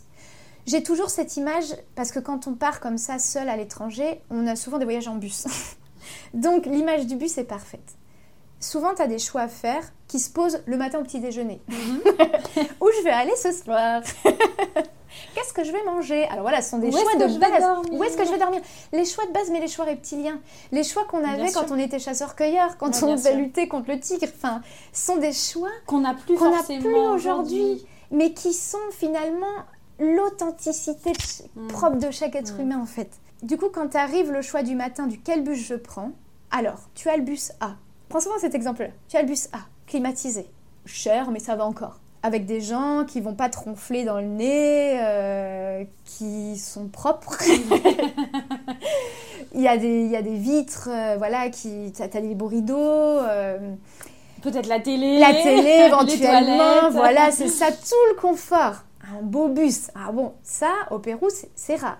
Et puis à côté, t'as le minibus, t'as le van, T'as le van, t'as ce qu'on appelle le combi. 9 places, où tu casses 12 personnes, des poules, des valises, des chiens, mm. où le chauffeur, toi t'es là, t'as fume, fume, bah, ah, bah oui, oui, bah oui, j'allais pas le dire, mais effectivement, le chauffeur fume, la grand-mère à côté qui a préparé tout son manger pour la famille qu'elle va voir, euh, voilà, des arrêts toutes les deux minutes, et là tu te dis, bon, la tête voudrait que je prenne le bus A mais le cœur veut absolument que je prenne le bus B. Eh ben, prenons le bus B. Qu'est-ce que j'ai à perdre? Rien. Au pire, j'arriverai 12 heures après. Ce qui est remis à l'échelle d'une vie, finalement, n'est pas rien, rien du tout, rien du tout. Mais s'écouter. Écouter ce qui réellement fait vibrer l'intérieur, en fait. Ce qui vibre en nous. Écouter quel choix on aurait pris nous et pas ce que la société veut que l'on fasse. Ce que le mental nous dicte. Complètement. Parce qu'il nous dicte qu'on est peut-être mieux en sécurité dans le bus et que effectivement ça sera plus confortable, etc., Sauf que eh ben, le bus B, il passe par un chemin qui est différent et que là, vous passez par un endroit et vous vous dites, mon Dieu, c'est le paradis sur Terre, je m'arrête là finalement. J'étais censée aller jusqu'à la ville de je ne sais pas où, et eh ben je m'arrête à cette ville. Et je fais la rencontre de personnes extraordinaires. Et je m'aperçois qu'ici, les gens font du commerce équitable, que mhm. c'est une coopérative qui travaille avec toute la famille. Et je... Et tout ça fait que on ressort enrichi. Alors oui, effectivement, j'aurais été mieux, plus confortable, j'aurais mieux dormi dans le bus A, mais j'aurais jamais vécu l'expérience du mhm, bus B. Bien sûr. Et ça, c'est ma vie. C'est ma vie, on va dire, à l'étranger. Parce que quand je reviens en France, on a tellement, on est tellement dicté, on est, on est tellement, on va dire, rentrer plus dans des cases. Ça, et je pense que on, est, on est je, ne trouve pas le terme, c'est pas préconçu, on est dirigé. D'accord. On, on, nous, dicte le chemin à suivre. quelque part, on ne peut pas prendre nos propres décisions. Ou c'est ou alors on va penser qu'elles sont mauvaises. Mhm. On va dire oh ben non, oh ben non, t'imagines, je prends le bus B euh, et puis euh, il, se crache. Oh ben non, arrête, je vais prendre le bus A, beaucoup plus en sécurité. Euh. non non non, et puis en plus il faut que j'arrive à l'heure. T'imagines si j'arrive pas à l'heure C'est-à-dire qu'on se pose beaucoup moins la question de euh, bah tiens, là, qu'est-ce que j'ai envie de faire? Ouais. J'ai envie de prendre le A ou le B? Ouais. On est plus dans le, bah de toute façon, euh, là, il faut que j'arrive Ouais. à telle heure, donc du coup, je prends le A, ça, c'est ça. Je suis attendue. Je suis attendue, je vais me simplifier la vie. ouais, ouais, ouais, ouais. Voilà. C'est vraiment, c'est vraiment ne, euh, aller au-delà de ce que l'on pense, mais c'est surtout, on pense pour. Enfin, quelqu'un d'autre pense pour nous, entre guillemets. On n'est pas maître de ce que l'on veut réellement Mm. faire. Et je pense qu'aujourd'hui, dans nos sociétés, si on se sent tellement parfois dans un carcan et dans, dans l'impossibilité de bouger ou d'agir, c'est parce qu'on est trop encerclé par ces règles, par ces choses que l'on pense bonnes pour nous, mais qui en fait ne correspondent pas à Mhm. qui on est. Et que nous, on aimerait tout péter mhm. Et on se l'autorise pas. Ouais, parce qu'on nous dit, mais t'as vu, elle, elle a tout pété. oh là là, elle a tout pété. Oh bah dis donc, qu'est-ce que va penser sa famille? Puis qu'est-ce que vont penser ses amis? Oh bah, Ça doit pas être une personne fiable. ah bah non, non, non. Mm. Oh bah faut pas lui faire confiance, elle, elle a tout Mm. pété, t'as vu? Mm. Ah bah. Je voudrais pas être la place de son mari, hein Non mais... D'ailleurs, elle en a pas. D'ailleurs, elle en a pas, c'est bizarre. Elle a pas d'enfant, elle a 34 ans. C'est étrange. Donc, du coup, euh, après ces 4 mois au Pérou, tu rentres. Je rentre, alors je rentre de façon prématurée. Est-ce que là, déjà, tu as trouvé, excuse-moi, je t'ai coupé, mais est-ce que là, tu as trouvé un début de. T'as trouvé la réponse ou on en est toujours à un début de réponse On a un début de réponse, c'est de l'intuition. C'est vraiment. euh, Je peux me faire confiance en tout Je cas. peux me Là, faire tu comprends que tu confiance. peux te faire confiance. Ok, donc tu rentres de je manière rentre euh, prématurée. prématurée. Ouais, ouais. Je rentre euh, bah, pour des raisons personnelles de manière prématurée en me disant je vais repartir. Le mois d'après, j'avais un billet retour. Le mois d'après, je devais repartir. Puis finalement, euh, j'ai une discussion. Là, le... En fait, c'est rigolo, c'est encore, c'est encore avec mon papa, l'histoire. Il y a un lien avec mon papa. Papa, si tu nous écoutes. Papa, si tu nous écoutes. En fait, euh, en fait j'avais, le enfin, choix de repartir et, et d'être suivie par la suite. Mon, mon conjoint de l'époque devait, devait venir avec moi. Sauf que j'ai pas senti que finalement il allait venir. J'ai senti que ça aurait été la fin. D'accord. Et au moment du départ, le jour du départ, quand je devais partir seule, au bout d'un mois après être revenue, Mhm. mon père me montre, mon père me dit oh viens je vais te montrer à la cave, je veux faire un aménagement. Et là il descend à la cave avec moi, il monte son aménagement et là je le regarde, je dis papa je veux plus partir. on était à, on était à 5 heures, euh, 5 heures du départ, il devait m'amener à l'aéroport 5 heures après. Et là je lui dis je veux plus partir. Et qu'est-ce qui se passe à ce moment-là? Je, je voulais plus, je sentais plus que c'était en accord avec ce que je voulais partir. Et je pense que, je pense que j'avais envie de donner, donner une chance à cette relation que j'avais à ce moment-là. Donc le personnel, a- le, le- disons que le rapport au- à l'autre a pallié à un désir personnel à ce moment-là. D'accord. Donc là, tu t'es fait confiance alors du coup. Tu as senti que tu n'avais pas, envie- tu avais pas envie de partir, donc là, tu t'es fait Je confiance. me suis fait confiance. Et c'est marrant, hein, la parole du père. Eh ben écoute, si tu dois pas partir, ne pars pas. Fais ce que tu sens. Mhm. Toujours le même di- discours qui m'avait tenu euh, Mhm. trois ans Quelques avant. années auparavant. Voilà. Si tu sens que tu ne dois pas partir, ne pars pas. Je sens que je dois pas partir. Eh ben ne pars pas. Bon ben je ne pars pas. Tout était fait. La Mhm. voiture était prête, tous les billets, enfin voilà. Et je suis remontée et j'ai dit à tout le monde ben je ne pars pas. Donc je suis restée. Je suis restée dans les Ardennes. Donc le lendemain, j'envoie un mail à mon manager est... il m'attendait. Il m'attendait, il avait même prévu un job éventuellement pour la personne qui allait venir avec moi, enfin voilà. Et, et puis de toute façon, il m'avait prévu carrément un salaire parce que j'étais montée en grade la- Mhm. dans ce voyage et parce qu'il s'était bien rendu compte que, je- que barman, par rapport à, à ce que je pouvais faire et ce que je savais faire, c'était peut-être pas assez. Mhm. Donc à ce voyage-là, j'étais passée à la réception, manager de la réception déjà, Mhm. puis euh, le backup euh, du manager actuel et tout. Donc ils avaient prévu un job assez conséquent à mon retour avec un salaire et tout ça. Donc plus du tout j'étais couvert. J'étais vraiment employée par, par l'hostel. Et là, j'envoie un mail, je dis écoute, je reviens pas. Donc bah, c'est tout. Après, voilà, quand c'est en accord avec soi, que la réponse soit positive ou négative, on s'en fiche quelque Mhm. part. Mhm. Donc nouvelle aventure qui commence. Je décide de rester dans les Ardennes. Et là, je trouve un travail presque directement. Mhm. Donc, des fois, encore pour revenir à tous ces clichés un petit peu du CV, euh, il faut faire ça, ça, Ouais, ça. ouais, ouais. faut surtout pas dire, par exemple, qu'on a des années sabbatiques. Ça, c'est ce qu'on m'avait dit. Mm. Ah, faut pas le mettre, faut pas l'évoquer, faut pas évoquer les voyages, faut pas évoquer qu'on papillonne entre Mhm. guillemets. Sauf que le jour où je suis arrivée à cet entretien, et moi je suis quelqu'un de très sincère, très honnête, j'ai tout balancé à la personne qui était en face de moi, qui sera du coup mon futur patron, Mhm. parce qu'il il a senti réellement cette sincérité Mhm. et il a senti finalement que ben ce voyage, ces voyages, c'était vraiment initiatique et Mm. formateur. Et je pense qu'il a senti derrière ça une manière de se débrouiller en cas de, chaque situ- en cas de situation. Mm. J'ai acquis une façon de m'adapter grâce à ces voyages sans commune mesure en fait. Mm. Je peux m'adapter à chaque situation sans paniquer, en restant très terre à terre, enfin vraiment euh, Mhm. très bien. Et, euh, et du coup, il m'a embauchée directement. Mhm. Donc euh, j'ai été embauchée, et puis voilà, puis j'ai passé deux ans dans cette boîte jusqu'au jour où je me suis dit, finalement ce voyage au Pérou, il a été un peu tronqué. Il me manque un bout de réponse. Voilà, finalement je repartirais bien. Alors, cette relation, on avait, voilà, on avait Finalement, on avait. on a, voilà, on a terminé cette relation. Donc j'étais seule à ce moment-là, et je me suis dit, je vais repartir. Je repartirai bien en Nouvelle-Zélande. Vu que j'avais fait l'Espagne, je me suis dit pays anglophone, dans la Mhm. continuité de la frise chronologique. deux. Voilà, c'est ça. Donc j'avais fait mon visa pour la Nouvelle-Zélande.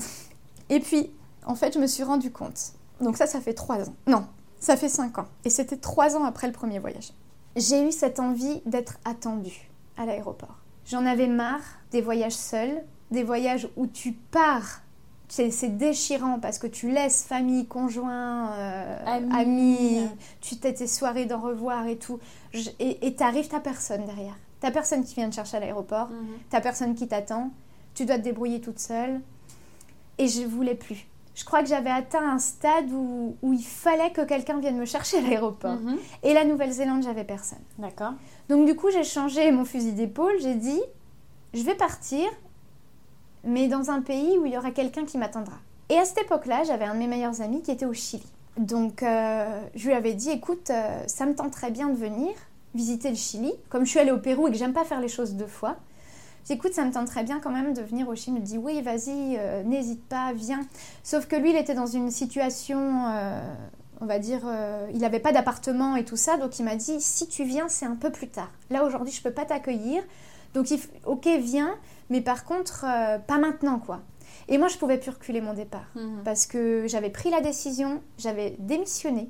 Donc ça, ça a été dur. Je me souviens encore de la tête de mon patron le jour où je lui ai dit je démissionne, mais bon, je vous préviens avec six mois d'anticipation pour que vous puissiez vous faire à l'idée. D'accord. Parce que je l'avais prévenu en janvier et en juin, je, je Tu partais. quittais l'entreprise? D'ailleurs, je vais raconter la manière dont j'ai quitté l'entreprise parce que, parce qu'encore une fois, je me suis écoutée. Je savais depuis quand même pas mal de temps que je voulais partir de cette entreprise. Ça faisait quelques mois en arrière. À chaque fois, je me disais, allez, dis-le, dis-le. Et hop, je rentrais chez moi, je le disais pas. Et un jour, pas fait comme un autre, je quitte mon travail, je vais dire au revoir à mon patron, et là, je sens que c'est le moment. je sens au plus profond de moi que c'est le moment. Et je lui dis pas. Je pars, je dis allez, au revoir et tout, je pars. Et là, à chaque pas sur le parking, j'entends dis-le, dis-le, dis-le, dis-le. je rentre dans la voiture, j'entends dis-le, dis-le, dis-le, dis-le. Oh, et donc je suis ressortie de la voiture, j'ai claqué la porte, j'ai dit encore une fois. Je suis rentrée, j'ai demandé à lui parler, il m'a dit bien sûr, je me suis assise et là je lui ai dit voilà, je souhaite quitter l'entreprise. Il m'a dit bon, je le mets dans une poche de ma veste. J'entends, je le mets dans une poche de ma veste. Je vous laisse Julie la réflexion, je vous laisse le temps de bien y penser.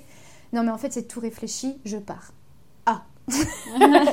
bon, alors ok, je lui dis je vous le dis parce que je souhaite partir en juin. Je vous le dis dès maintenant pour que vous puissiez voilà vous retourner, On retrouver quelqu'un d'autre. euh, voilà. Voilà, pouvoir former quelqu'un et tout ça. Et au final, euh, ben je suis quand même, je suis bien partie en juin. Et il s'est passé quelque chose ce moment-là, c'est que j'étais réellement dans un optique de tout couper. Ce qui fait que j'ai arrêté tout contrat. Euh, contrat téléphone, euh, contrat internet, enfin tout contrat que j'avais, je l'ai arrêté. Tout ce J'ai qu'il y avait comme engagement Ancrage, voilà, à une vie, en- à une à une vie d'avant. à une vie actuelle, Ouais. tu voulais tout couper? tout coupé. Et euh, j'ai tout vendu. C'est-à-dire que j'ai, il faisait très beau cet été-là, j'ai eu de la chance. Tout ce qui était revenu chez mes parents, parce que du coup j'avais dû, j'avais dû quitter mes appartements et tout ça, enfin mon Mhm. appartement, mes appartements, l'aile ouest de mon château. j'avais dû, enfin voilà, j'avais déménagé. En plus mes parents en avaient jusque là parce que j'ai déménagé, j'ai dû déménager peut-être 30 fois dans ma vie entre tous les lieux que j'ai Ouais. pu, où j'ai pu vivre. Et euh, Donc tu as vendu toutes tes j'ai affaires. vendu toutes mes affaires, j'ai tout rassemblé dans le jardin, j'ai trié, j'ai fait des brocantes, j'ai donné, j'ai vendu à des copines, j'ai vendu sur le bon coin. J'ai et à la fin il me restait un carton de souvenirs, deux valises de fringues et mon sac à dos pour partir. D'accord. C'était ce qui me restait. Avant de partir au Chili, donc là on est Voilà, avant, départ avant au Chili. mon départ au Chili, qui s'est avéré du coup au Pérou. Parce, que, le copain ne, le pou- copain ne pouvant pas, t'accueillir voilà, tout de suite. je me suis dit, bah, les amis que j'ai sont au Pérou. Et notamment cette amie euh, qui m'avait accueilli dans sa famille, Monica. Voilà. qui, elle, de potentiellement pouvait t'attendre voilà, à l'aéroport. Voilà. Qui était enceinte et qui m'a accueillie du coup chez elle parce qu'elle avait quitté sa famille, enfin elle avait eu son appartement avec son mari, donc voilà. Et, et je suis arrivée dans cette famille qui encore une fois m'a accueillie les bras ouverts, euh, voilà. Et je suis vite partie à Arequipa, au sud du Pérou, parce que je ne voulais pas rester de nouveau et refaire le même schéma. Mhm. Donc je suis arrivée à Arequipa. Et là, j'ai encore une fois... euh, encore une fois, c'est dingue ce que l'univers est capable de faire. euh, Je ressens pas du tout ce qui se passe. Je me sens pas à ma place. Je me sens, je me sens lésée parce que bah, la, personne, euh, était, la personne qui m'a accueillie à Arequipa était censée être un ami, puis finalement il s'est avéré que c'était pas plus un ami que ça et qu'il s'attendait à ce que je sois plus qu'une amie et qu'il avait l'impression que c'était ça que je lui disais alors que j'ai jamais évoqué ce genre de choses avec lui. Mais bon, ça c'est tout. J'imagine que c'est peut-être quelque chose de ou masculin ou de périvien ou les deux, enfin bref. Et, euh, et en fait, je me suis dit, qu'est-ce que je peux faire? Et j'avais une autre de mes amies françaises qui avait bossé à Arequipa, qui avait un contact à Arequipa, et qui m'a dit, je peux te mettre en lien avec. Elle enseigne le français dans, un, lycée- dans un- une école primaire. D'accord. Je passe un entretien à l'école primaire. Je passe des tests psychologiques qui durent des heures. Je passe des une sorte de mini concours. Je fais un test grandeur nature dans une salle de classe. Et là, on m'appelle, on me dit Et Julie, vous avez le poste. On n'a jamais. Alors, je me souviens encore du terme, en, en- vraiment en toute humilité. Je, je- on n'a jamais eu des tests psychologiques réussis aussi bien ou un truc comme ça. Et là, tu te dis waouh. Toi qui n'as pas confiance en toi forcément, Mhm. tu te dis qu'en France tu vivotes, que t'as pas ta place, des choses comme ça. qu'on te reconnaît pas pour qui Oh, tu voilà, es, c'est etc. ça. Et là, tu arrives au milieu de nulle part. voilà, et on te dit vous réussissez comme personne. Mm. Enfin, On tout connaît cas, pas, ni voilà, c'est ça, c'est ça. Et... Les tests psychologiques, vous, franchement, on dépeigne quelqu'un de très bien. Mm, mm, Et du mm. coup, je ressens qu'Arequipa n'est pas du tout le lieu où je veux être. Pourtant, c'est très beau, voilà, mais des gens très fermés. Déjà, il m'est arrivé deux, trois petites bricoles à Arequipa, j'ai pas du tout apprécié. Bon, je, je les évoque pas là, mais bon, c'est juste pour dire que je me suis vraiment fait confiance encore une fois. Que c'est le moment de mettre le pied à l'étranger où, on- où on est face à nous-mêmes. De toute façon, tu n'as pas le choix. Parce J'ai que pas le t'es choix. toute seule Je suis et toute seule. face à toi-même. Voilà, Donc, tu n'as qu'une seule chose à faire, c'est pensez à toi. penser à toi et te faire confiance. Voilà. Et là, je sens que quand j'ai la réponse, vous êtes prise, vous pouvez, on vous accueille, vous avez un, un job très bien payé, enfin voilà, sur, dou- sur 10 mois. Et là, je me dis non. Et C'est pas ça que je veux. C'est pas ça que je veux. Et là, j'appelle la dame et je lui dis je suis désolée, je peux pas accepter.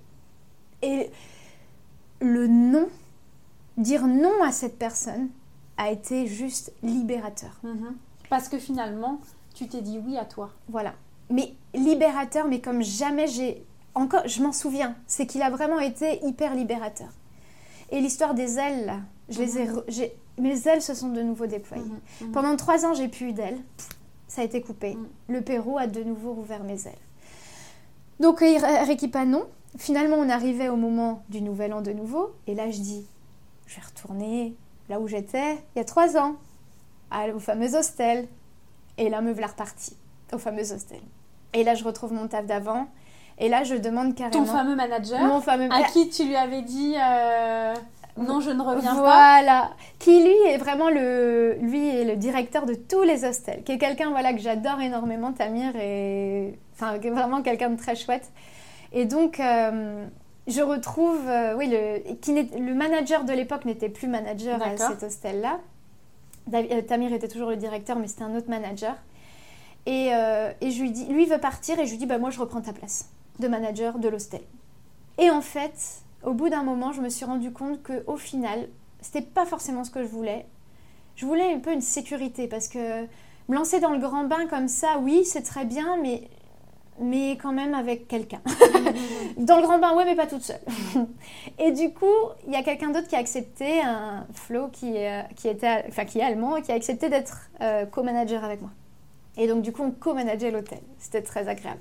Et puis, à la suite d'un voyage qui s'est mal passé, euh, j'ai dû rentrer à Lima. Donc, j'ai passé, euh, j'ai passé trois mois, je crois, euh, de nouveau dans cet hostel. Et je suis rentrée à Lima, euh, voilà, un petit, peu, euh, un petit peu dans la précipitation. Et là, à Lima, j'ai bossé comme serveuse dans un, dans un bar. Mhm. Toujours un bar de ce fameux euh, Tamir qui était Mhm. le directeur des hostels, qui avait un bar, qui lui, m'a à chaque fois, m'a fait rebondir de Mhm. chaque situation, en fait. Et Monica, Monica et Tamir, les deux qui ont pu me faire rebondir de chaque situation. Donc, j'étais j'étais dans ce bar, et là, un jour, Monica me dit, écoute, Julie, je vais accoucher, tu peux plus dormir dans la chambre du petit, t'es obligée de partir. Ok. Et moi, je pars au boulot. La fleur au fusil. D'accord.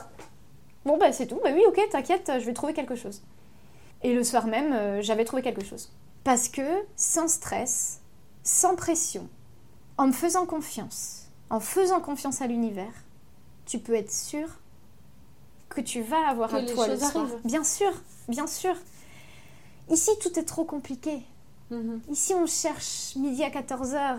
Mhm. Ici, c'est pas possible. On se dit déjà, d'ores et déjà, avant même que la situation arrive, on se dit que c'est pas possible. Ça va être compliqué. Voilà, On on se formate. Là-bas, ok, oui, bah oui, bien sûr, tu as couché, c'est normal. C'est la chambre de ton enfant euh, que je squatte euh, gracieusement, c'est super déjà. Ouais, t'inquiète, je pars. Demain, je serai plus là. Je savais pas où j'allais aller, mais j'ai trouvé. Le soir même, j'ai trouvé, voilà. Et puis, euh, et puis Mais alors, tu as trouvé quoi? J'ai trouvé. alors, il s'est avéré que le cuisinier de, de- du bar où je travaillais vivait en colocation avec euh, ben, l'autre cuisinier de ce restaurant-là. Je dis lui un bar, mais c'est un restaurant. Et du coup, il m'a dit ben, Viens, viens à la maison. Nous, on a une chambre, viens. D'accord. Donc, il a su- il t'a suffi d'en parler finalement Voilà, avec ces c'est ça. Ouais, j'ai juste dit oh, ben, oh, je suis un peu en galère. Il faut que je trouve un toit où dormir ce soir. Ou en tout cas, je pense que ce soir, elle me laissera pas dormir dehors si jamais j'ai rien. Mais Mais rapidement. en Voilà, rapidement. Bah viens, nous on a une chambre, vas-y, t'es la bienvenue, avec plaisir. Et donc voilà, c'est des super moments encore. euh. Et en fait, ce voyage-là, j'avais prévu d'y rester. J'avais dit à tout le monde, j'y vais, c'est pour y rester. Je reste au Pérou. Je reste Je au Pérou, plus. voilà, ou au Pérou, ou en Amérique latine, parce que j'avais quand même toujours l'in- l'intention d'aller au Chili, Au Chili. au final, Mhm. ou en tout cas de voir du pays, parce que c'est frustrant. Mhm. T'es à l'autre bout du monde et en même temps tu voyages pas autour. Mm. Mais Mm. c'est, je pense que réellement c'est ma façon de voyager. C'est mon tourisme à moi. Mhm. C'est de vivre le pays en fait, de travailler dans le pays, de vivre avec des gens du pays. J'ai toujours procédé comme ça, Mhm. toujours. Depuis, depuis aujourd'hui que je voyage, que j'entreprends tous ces séjours euh, longs, j'ai toujours été avec des gens de là-bas Mhm. parce que j'envisage pas d'aller euh, manger De français, euh, d'être avec des Français. D'ailleurs, ça m'insupporte. Mais ça, c'est à tort. hein. D'ailleurs, si, si j'ai des amis qui, qui écoutent cela, ils se reconnaîtront. Mais euh, quand je suis à l'étranger, j'aime pas trop la compagnie des Français. Et d'ailleurs, le français n'aime pas trop la compagnie des Français à l'étranger, faut le savoir. Alors que quand un autre euh, peuple se Oui. retrouve, ils adorent. Les Belges, quand ils se retrouvent entre Belges, ils sont trop heureux. Les Israéliens, pareil. Enfin, c'est très amusant. là. Mais les Français, oh, il est, oh, il est français. Oh, il, oh, il va encore râler. Donc, tu avais prévu de rester au Pérou? Ouais. Euh, pour les coups, là, j'ai la preuve vivante que tu en es revenu. Oui, bien sûr, oui, Bon, oui. Après, tu es reparti, mais Ouais. euh, qu'est-ce qui a fait que tu es rentrée? Je suis rentrée à la suite de choses euh, pas très sympas à vivre, des agressions, des, des confrontations. Et en fait, j'avais la sensation que c'était la vie qui m'envoyait des signes pour me dire Allez, rentre, Rentre. rentre. D'accord. Rentre, il est temps. T'as voulu, t'as essayé, t'as bien fait. Mais maintenant, il faut rentrer. D'accord. En plus, j'ai eu une, une expérience dans la jungle euh, chamanique, là où j'ai pris des plantes euh, et où j'ai eu deux réponses à mes questions. La première, c'était que j'aurais beau faire le tour du monde, vivre dans chaque pays différent, quel qu'il soit, de rencontrer les cultures, voilà, de d'y vivre et de... Si jamais je me sentais pas chez moi, à l'intérieur de moi-même, je serais incapable de trouver ma maison ailleurs. Tu serais nulle part chez Voilà. toi. euh. Il fallait juste que je trouve ma maison, que je me sente chez moi, à l'intérieur de moi. Et ça, ça a été une révélation. Parce que depuis, effectivement, j'entreprends, tout ce que j'entreprends aujourd'hui, c'est pour me sentir mieux à l'intérieur de moi. Parce que ça sert à rien de se dire, oh ben je vais Finalement, d'aller chercher ailleurs. aller chercher comme ailleurs, voilà. fait, Les réponses, elles sont à l'intérieur de soi. Elles sont à d'accord. l'intérieur de soi, toutes les réponses. Ça, Donc ça, c'était la première réponse que, Ouais. t'as- que tu as eue. Et la deuxième La deuxième, c'est qu'il faut savoir qu'on a tous, hommes comme femmes, un côté masculin Oui. et un côté féminin. Oui, Et que je diabolisais mon côté masculin. d'accord. Je ne l'acceptais pas. Donc du coup, j'étais déséquilibrée. Et donc ça a été une réponse, la deuxième réponse à la question, c'était vraiment euh, à mes soucis, en tout cas que je vivais profondément, c'était d'arrêter, d'arrêter de diaboliser ce côté masculin et de le vivre, de l'accueillir et de l'accepter. Comme toute personne aujourd'hui doit accepter d'avoir un côté féminin comme un côté masculin. Mhm. On l'accepte, on l'accueille, on est comme ça, c'est qui on est. Mhm. On va pas commencer à dire oh non, j'en veux pas, parce que ça déséquilibre réellement le corps. Et mais du coup, ça passait par quoi lors de l'accepter? Concrètement, Euh, comment ça se. Ça passait par une crainte de l'homme, ça passait par euh, un refus d'être euh, quelque part peut-être dans l'action, enfin pas forcément dans le- l'entreprise- entreprendre des Mm. voyages, mais ça passait dans, dans une, des- un rapport à l'autre différent, une quête, euh, une quête aussi de, des relations sentimentales, humaines, enfin vraiment il y avait, il y avait des incompréhensions dans, dans mes relations humaines où j'arriv- j'arrivais pas à trouver de réponse. Et en fait, je me suis rendu compte ce jour-là qu'effectivement, j'avais un réel rapport à l'homme qui était bizarre. D'accord. Et que du coup, euh, du coup, il était temps que je prenne des décisions. Par rapport effectivement à tout ce qu'on évoque aujourd'hui, c'est secondaire. Mhm. Mais euh, et ce, qui est- ce qui vraiment a été euh, la chose, on va dire, primordiale, c'est vraiment ici dans ce qu'on évoque, c'est plutôt ben, justement le, le fait d'être chez soi à l'intérieur de soi. D'accord. Ok. Donc, euh, tu trouves ces deux réponses-là Ouais. et tu as le sentiment que c'est le temps de rentrer. Voilà, Donc, tu rentres. je rentre. Mhm. Et là, alors est-ce que est-ce que c'est tout ça qui a réveillé quelque chose en moi Je ne sais pas, mais je suis une frustrée des arts. Je suis une frustrée de tout ce qui est créatif. Donc je pense que aussi d'avoir accepté mon côté masculin et mon côté féminin a réveillé cet esprit créatif aussi, Mhm. cette intuition, enfin le fait de se laisser aller au Mhm. final, on, on accepte beaucoup plus qui on est. Et du coup, j'ai voulu laisser. Je, je suis rentrée en me disant Ok, je rentre, mais à une condition que je me trouve professionnellement. Je voulais une identité professionnelle. Donc, je fais appel à une coach professionnelle, voilà, euh, qu'on m'avait conseillé. Et il s'est avéré que l'architecture d'intérieur est ressortie de, de tout ce que je. Du travail que vous avez du fait travail qu'on a fait ensemble. Et ça me surprenait pas parce que déjà quand on m'a quand on m'avait euh, évoqué au lycée, bah, il faut aller faire euh, du commerce international. Moi j'avais dit non, je veux faire de l'architecture d'intérieur. On m'avait dit non, il n'y a pas de débouché. Donc moi, comme je disais tout à l'heure, bête et disciplinée, j'ai fait le commerce international. Et là, bim, dix ans après, ou pas peut-être pas encore dix ans après, si, dix ans après, on me dit architecture d'intérieur. Donc, on était mi-juillet, euh, les écoles reprennent fin août, Mhm. et donc il a fallu que je... Et puis en plus ferme en août, donc il a fallu que je fasse des pieds et des mains pour pouvoir trouver une formation. Et j'ai réussi à la trouver. Comme quoi, quand on veut, on peut. Mhm. Et j'ai trouvé en Belgique. J'ai passé des concours que j'ai eus, et du coup me voilà à Bruxelles, en école supérieure d'art à Bruxelles, D'accord. pour faire de la création d'intérieur. Et donc je passe pareil, un- une année formidable en colocation. Donc toujours, en- toujours très dur parce que ben, toujours pas de fric, toujours pas de temps parce que parce qu'on t'en demande Parce plus que que, ce que tu es capable de faire, retour aux études, enfin voilà. euh, mais finalement heureuse d'être venue dans un, système étudiant, cadré. euh, Pour un sujet qui pour un t'intéresse. sujet qui m'intéresse énormément, pour lequel je sens qu'il y a quand même des aptitudes. Et au final, euh, je finis, je valide mon année et là, je me retrouve sans un rond. Et là, ben, quand on a 30 ans, quand on est française et qu'on fait ses études en Belgique, eh ben, on n'a aucune, on est financé par rien du tout. Que ce soit les banques, que ce soit Pôle emploi ou les systèmes de formation divers et Mhm, variés mhm. on est trop français pour être belge, on est trop belge pour être français. Donc du coup, on n'a rien, rien du tout. Et m'étant financée pendant un an, ben, j'avais plus un rond et Mhm. j'ai dû retourner avec mes petites valises chez mes parents. Donc j'ai pas pu finir ces... parce que c'était trois années d'études que j'ai pas pu terminer. Et je me dis, et là, qu'est-ce que je vais faire? Et là commence un moment difficile, une réelle détresse. Mhm. Je vais, je me retrouve à Mons chez une amie qui, voilà, qui, qui m'accueille, euh, Mons en Belgique, qui m'accueille et puis qui me dit bon bah tu peux, euh, voilà, viens. Et là, euh, je me rends compte que finalement tout ce qui m'arrive aujourd'hui, c'est pas par hasard, mais de façon beaucoup plus physique. Je m'en rends compte réellement dans mon corps. Je, je m'initie à tout ce qui est méditation. Je m'initie à tout ce qui est soins énergétiques. J'étais déjà assez ouverte à tout ce genre de choses, à toutes ces lectures euh, qui, je pense, pour moi, sont la continuité du développement personnel. Mhm. Et elle m'a beaucoup initiée, cette amie, à tout ça. Et je me retrouve pendant quatre mois à vraiment vivre des changements dans ma vie, à ressentir les changements dans ma vie et à être très impatiente de ces changements-là.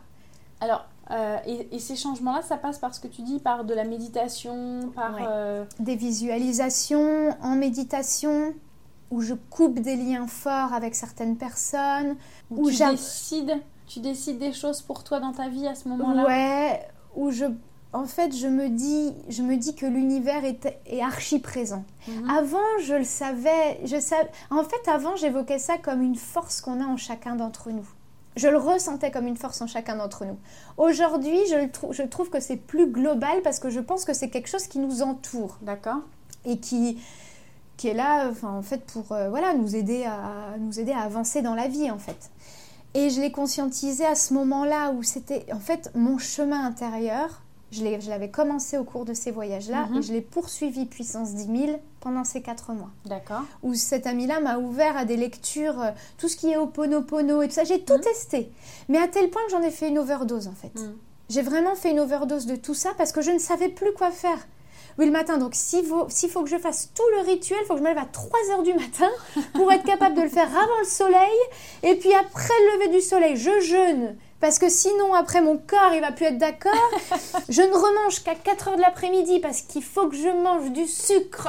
Oh non, ça devenait infernal, ça devenait infernal. Il y trop, trop de choses. Trop d'informations, trop de choses et je ne savais pas ce qui était bon. Tout ce que je prenais pour moi était vraiment, je me nourrissais, mais j'en ai fait une overdose. Et du coup, je suis arrivée à un moment, encore une fois, c'est l'aspect financier qui m'a mhm. C'est le fait de plus avoir d'argent qui m'a fait dire il faut que j'arrête déjà de vivre à Mons parce que ça me coûtait de l'argent et que j'en avais pas il faut que je retrouve du travail. Et alors là, on va encore rigoler, mais je il faut que le travail toque à ma porte. J'avais fait des CV, j'avais fait tout ça, j'avais mis des CV, machin. Je voulais travailler dans un salon de thé, j'avais l'idée, pourquoi pas, de faire un salon de thé sur Charleville-Mézières. J'avais vraiment des idées un petit peu... Euh, un salon de thé multiculturel, euh, voilà, où il pourrait y avoir des cours de yoga, où on pourrait échanger dans les associations, enfin tout ça, comme un café culturel. Et j'avais dit, ouais, mais je sens que le travail va toquer à ma porte, je veux que le travail toque à ma porte. Et là, quand on dit ça, les gens, ils vous disent non, mais c'est pas comme ça que ça se passe, ma petite dame. c'est en s'acharnant, en mettant des CV partout, euh, en faisant euh, tous les sites internet et ceci, cela. Sauf que ben, le travail a toqué à ma porte. le travail a plutôt sonné à mon téléphone. Et on m'a appelé. Ben, Julie, j'ai appris que tu cherchais du travail. Euh, en fait, c'est le réseau, toujours, qui mhm, fonctionne. Mhm j'ai appris que tu cherchais du travail, euh, donc euh, viens. Et tu peux, c'est à Épernay, viens essayer. Euh, je te promets rien parce que c'est encore un, c'est un taf d'administration, administratif, encore assistant de direction. C'est à peu près la même chose que tu faisais il y a quelques années en arrière, mhm. voilà. Mais j'avais besoin cruellement de retrouver cette vie de la terre en fait. J'étais trop connectée. J'étais trop dans les strates hautes euh, mm. et j'avais plus de sécurité, donc des angoisses terribles, des peurs terribles. J'étais plus ancrée à la terre. Mm. Plus rien ne me rattachait. Et notamment le côté financier très mm. sécurisant en fait. J'ai dit, bah banco, je déménage à Épernay. Donc je suis partie à Épernay. Euh, j'ai bossé un an à Épernay. Où là, bah, de nouveau, la vie avec les collègues, de nouveau une des relations sociales, un voilà. Rythme, un rythme, un salaire, waouh. tel que la réalité aujourd'hui. Voilà, c'est ça. Sauf que j'ai laissé tout le côté créatif et presque le côté un petit peu, euh, je sais pas comment l'appeler, entre guillemets spirituel, mais j'aime pas trop ce mot parce qu'il a une connotation un petit peu religieuse. Mais sans connotation religieuse, justement mm. le côté spirituel. Donc j'ai laissé un peu tout ça de côté, je me sentais mal physiquement, j'avais 12 kilos de plus. Euh, j'avais des problèmes de digestion, euh, des choses que j'arrivais pas à avaler peut-être, des choses que j'avais du mal à digérer en parlant dans les, en double hmm. sens. Il y a quelque plus chose. en phase avec toi-même. J'étais plus du tout en phase avec moi-même. Alors oui, j'avais une sécurité. Oui, j'avais un salaire. Oui, j'avais des collègues. Oui, j'avais un bel appartement. Oui, je manquais de rien. Tu avais une identité sociale au travers de tout ça. Mais j'étais pas moi. J'étais pas moi. Mon corps me le faisait ressentir. Psychologiquement, j'étais en dépression constante. J'étais pas heureuse. Et alors, qu'est-ce qui fait qu'à ce moment-là, comment as, tu as réussi à, mettre un terme à cette vie-là? Alors, comment j'ai réussi à mettre un terme à cette vie-là? Eh bien, ça a été mon conjoint actuel qui m'a permis de mettre un terme à cette vie-là. Il est arrivé dans ma vie, comme ça, par hasard, mais l'univers, encore une fois, l'univers fait tellement bien les choses, mais il n'y a, pas de hasard. L'univers met sur la route, mais oui, sur ta route, les gens. Les gens, voilà, avec qui. Alors, on a mis du temps à se rendre compte qu'on allait être ensemble. On a mis un an, mais au final, et donc, il m'a permis en fait d'être, d'être euh, épanouie dans mon corps et dans ma tête. Et du coup, le côté matériel et financier a disparu. Il n'avait plus d'importance. Voilà. Ou en tout cas moins. Puis bon, les, les choses avec euh, les relations avec mon patron se dégradaient énormément ce qui m'a fait partir de mon travail euh, Mhm. au bout de enfin, au bout d'un an. Mhm. Donc euh, rupture conventionnelle et voilà. Et puis ben là, euh, je suis arrivée chez mon conjoint avec mes valises et la rebelote. Ok, enrichie, dans ma, enfin épanouie dans ma Mhm. tête, dans mon corps. Mais qu'est-ce que je vais Mais faire professionnellement, maintenant Professionnellement, rien du tout. Professionnellement, je suis où Je fais quoi je, je- Quel sens donner à ma vie Pourquoi me lever le matin? Donc j'ai eu la chance finalement qu'à juste après mon déménagement sur Charleville-Mézières, mon père me propose de faire une partie de Compostelle avec lui. Mhm. Encore une fois mon papa, qui est toujours là dans les situations. euh. Donc on est parti trois semaines.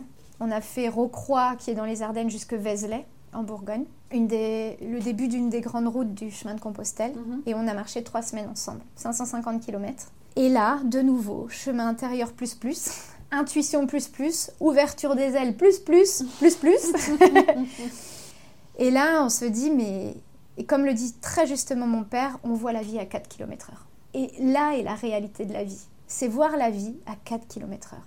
Au final, on se rend compte que quand on pose les choses, quand sa maison, c'est un sac à dos, son père ou sa fille à côté, qu'on avance au rythme de nos pas, là on se rend compte que la vie a du sens.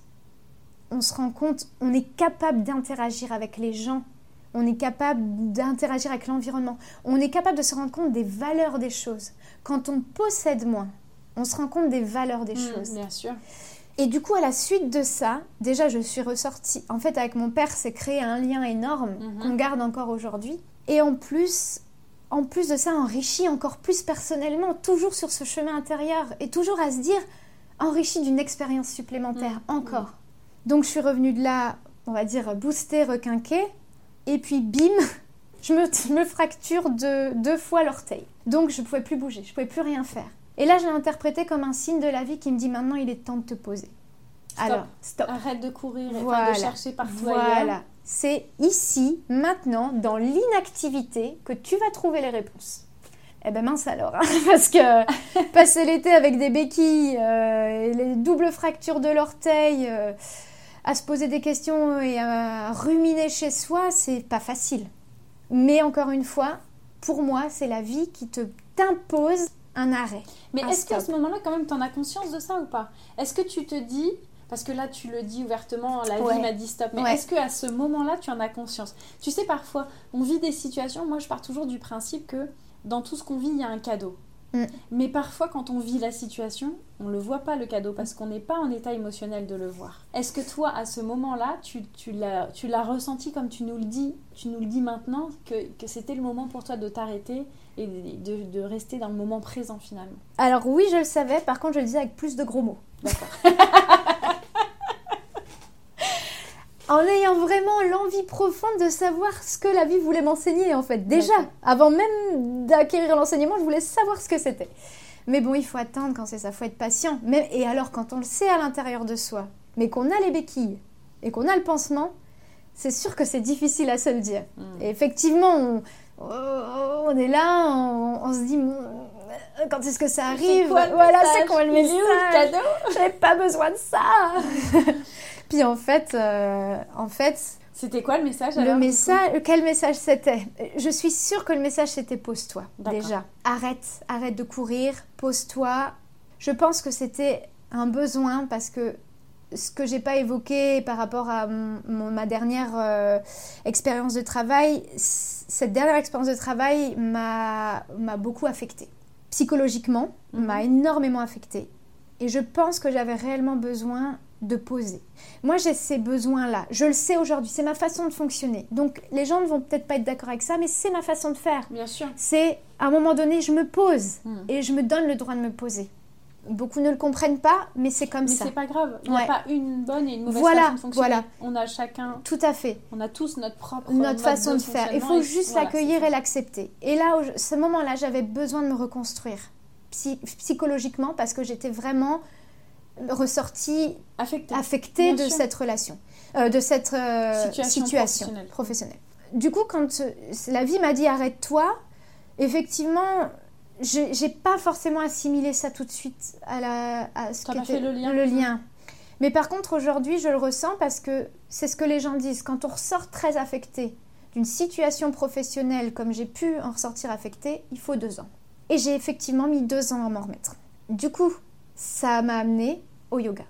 Et le yoga, finalement, conjointement avec ces deux ans de traversée du désert, de dépression, où j'ai vraiment plusieurs fois pensé mettre fin à mes jours, parce que c'était trop difficile, où je ne comprenais pas le sens que la vie voulait, les choses que la vie voulait mettre devant moi, peut-être comme une évidence, mais surtout, c'était pas évident. Rien n'est évident quand on est dans cet état-là de détresse mm. psychologique, en fait. Mm. Rien n'est évident.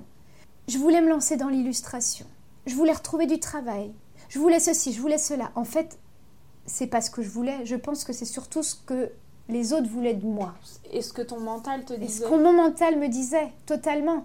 Mais le fait de pas du tout être en phase, le fait d'être en détresse constante, et je pense en dualité à l'intérieur de moi, parce que j'avais ce côté qui me disait, mais non, vis, respire, rigole, bouge, enfin, et l'autre côté qui disait, trouve du travail, il est temps, vas-y, c'est la vie, c'est gris, c'est noir, c'est toutes ces, toutes ces choses-là, et, ça me faisait mais descendre encore plus et encore plus. Jusqu'au mois de septembre, eh ben, il y a deux ans pile, au mois de septembre il y a deux ans, où là ça a été, euh, ça a été vraiment, bah, ça a été difficile. Le choix se posait entre l'illustration et le, yoga.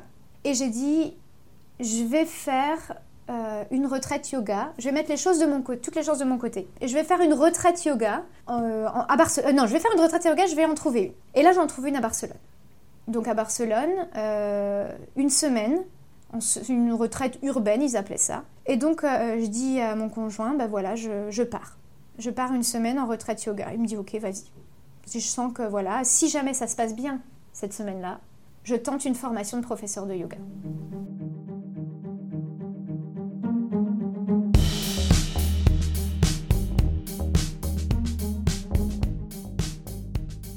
Rebonjour à tous. J'espère que ce voyage avec Julie vous a plu je vous propose d'en rester là pour aujourd'hui et de vous retrouver la semaine prochaine, toujours en sa compagnie, pour poursuivre la suite de ces aventures. Je vous rappelle bien évidemment que si vous souhaitez me contacter, vous pouvez le faire en allant directement sur le site www.cbcoach.fr ou via les réseaux sociaux Facebook et Instagram. Je vous remercie pour votre écoute et vous dis à très bientôt pour un nouvel épisode.